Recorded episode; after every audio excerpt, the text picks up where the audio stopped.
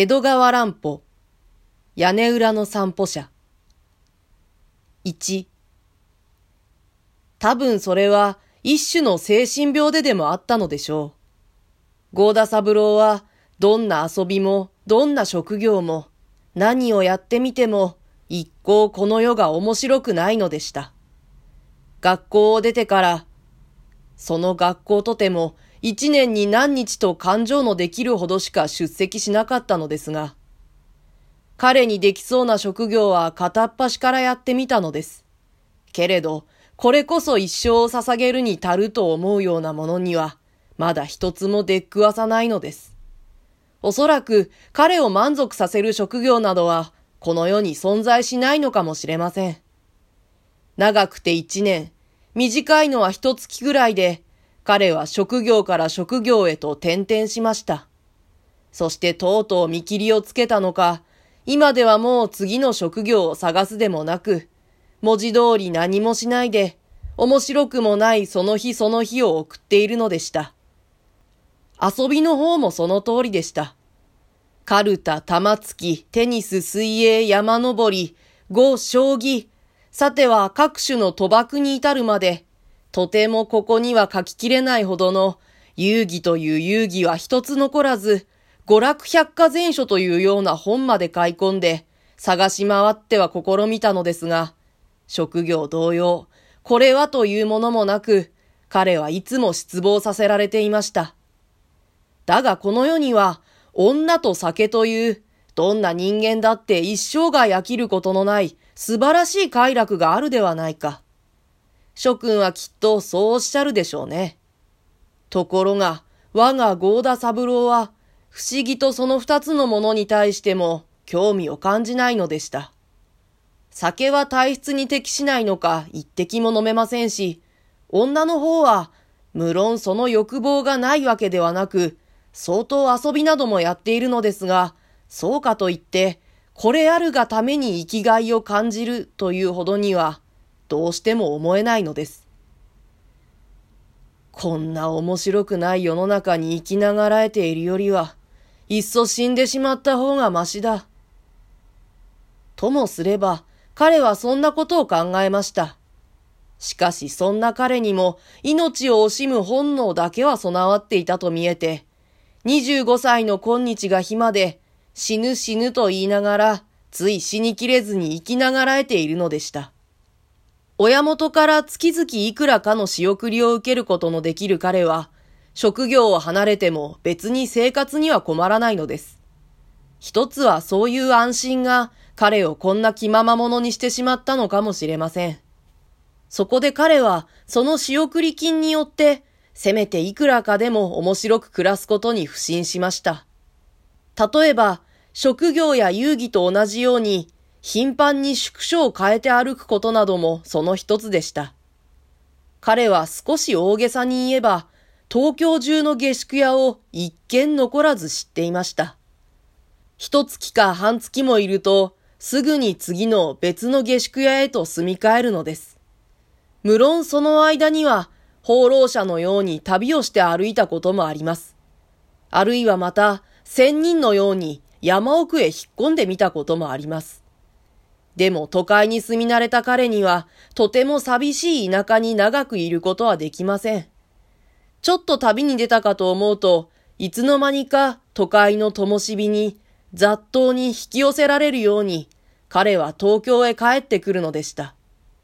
そして、その旅ごとに下宿を変えたことは言うまでもありません。さて、彼が今度移ったうちは、東映館という新築したばかりのまだ壁に湿り気のあるようなまっさらの下宿屋でしたが、ここで彼は一つの素晴らしい楽しみを発見しました。そして、この一編の物語は、その彼の新発見に関連したある殺人事件を主題とするのです。が、お話をその方に進める前に、主人公の合田三郎が素人探偵の明智小五郎、この名前は多分ご承知のことと思います。と知り合いになり、今まで一向気づかないでいた犯罪という事柄に新しい興味を覚えるようになったいきさつについて、少しばかりお話ししておかねばなりません。二人が知り合いになったきっかけは、あるカフェで彼らが偶然一緒になり、その時同伴していた三郎の友達が明智を知っていて紹介したことからでしたが、三郎はその時、明智の聡明らしい要望や話っぷりや身のこなしなどにすっかり引きつけられてしまって、それからしばしば彼を訪ねるようになり、また時には彼の方からも三郎の下宿へ遊びにやってくるような仲になったのです。明智の方では、ひょっとしたら三郎の病的な性格に、一種の研究材料として興味を見出していたのかもしれませんが、三郎は明智から様々な魅力に富んだ犯罪談を聞くことを大なく喜んでいるのでした。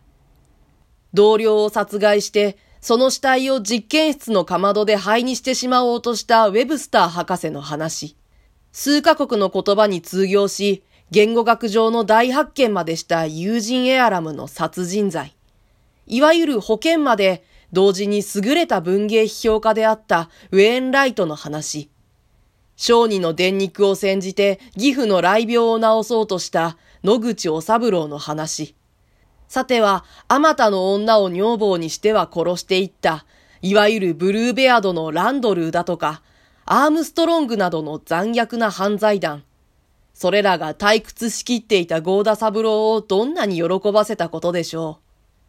う。明智の雄弁な話ぶりを聞いていますと、それらの犯罪物語は、まるでけばけばしい極彩色の絵巻物のように、底知れぬ魅力を持って、三郎の眼前にまざまざと浮かんでくるのでした。明智を知ってから二三ヶ月というものは、三郎はほとんどこの世の味気なさを忘れたかと見えました。彼は主樹の犯罪に関する書物を買い込んで、毎日毎日それに読みふけるのでした。それらの書物の中には、ポーだとかホフマンだとか、あるいはガボリオだとかボアゴベだとか、その他いろいろな探偵小説なども混じっていました。ああ、世の中にはまだこんな面白いことがあったのか。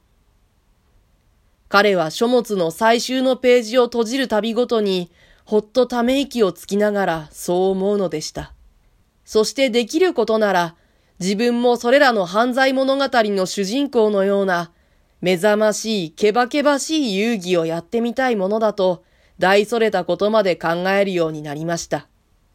しかし、いかな三郎も、さすがに法律上の罪人になることだけはどう考えても嫌でした。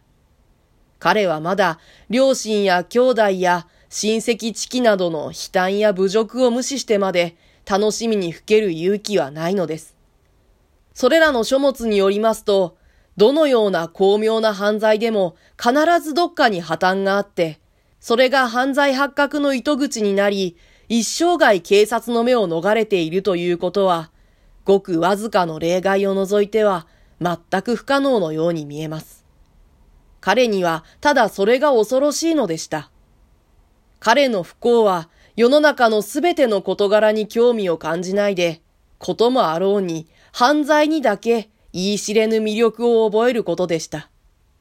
そして一層の不幸は発覚を恐れるためにその犯罪を行い得ないということでした。